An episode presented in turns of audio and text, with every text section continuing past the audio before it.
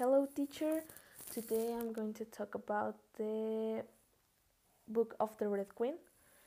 It was released uh, 10 of February of 2015.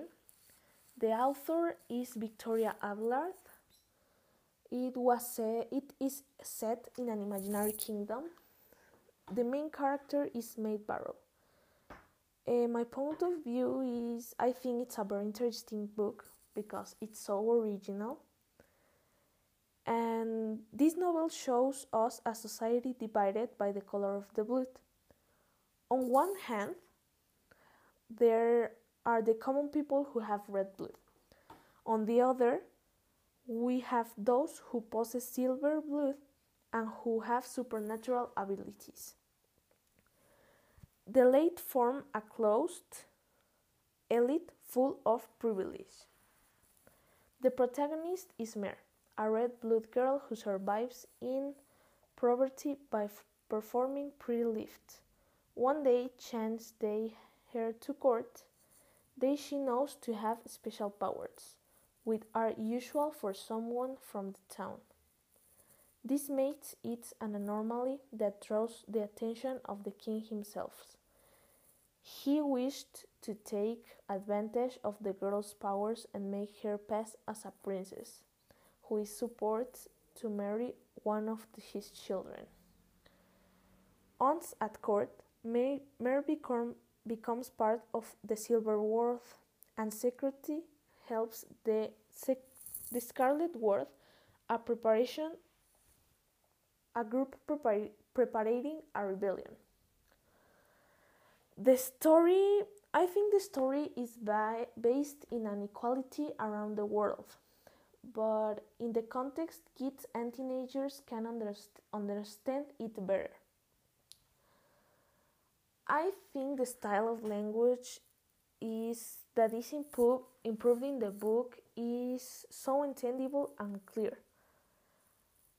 My overall opinion is that it's a very good book because the theme is so original and it's so interesting. Thank you, teacher, for listening to this podcast, and goodbye. Hi, and welcome to a new podcast. Today, we're going to talk about stress and the perfect vacations. But let's begin with stress.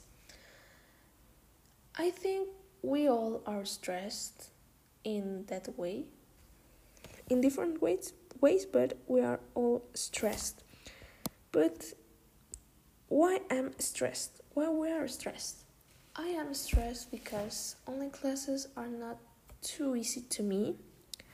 I think there is some in the online classes that stress me a lot.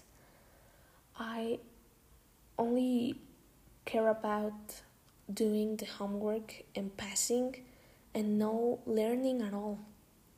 I think that's my problem. That's the problem with online classes.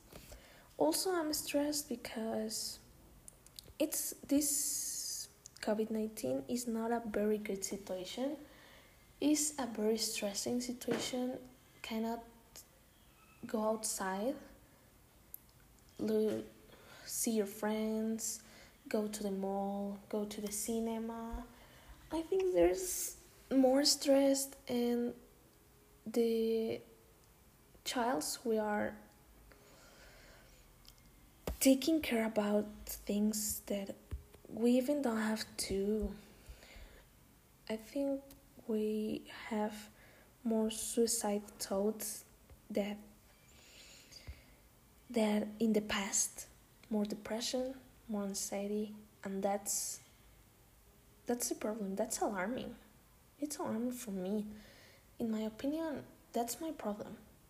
I i am deteriorating anxiety depression and suicidal thoughts that i can remove from me.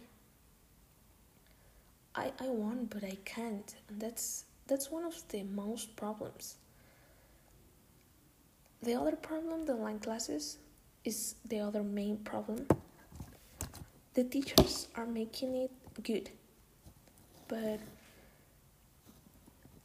they're the form that the online classes are based off is not good. It's only do homeworks and pass, no learning. And are making us hate the school. And that wasn't be. That's my opinion. And let's begin with the other theme the perfect vacations.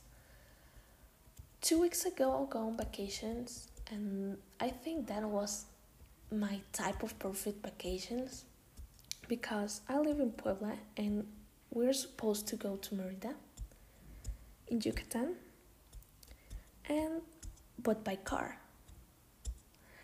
First we pass to Córdoba, Veracruz. There is two hours of here. Then we go to Palenque. There was six hours in car. Then we we go to Merida. There was nine hours by car. There is some boring being in the car, but it was so cool and so perfect to be in different places around two weeks. We go to San Cristobal de las Casas, Palenque, Merida, Córdoba, Villahermosa. That was so pretty cool. I really love it. I think they are my type of perfect vacations. They were my perfect vacations with all my family my mom, my dad, my brother, and my grandfathers. I think that was perfect. Thank you for listening. That's all. Thank you.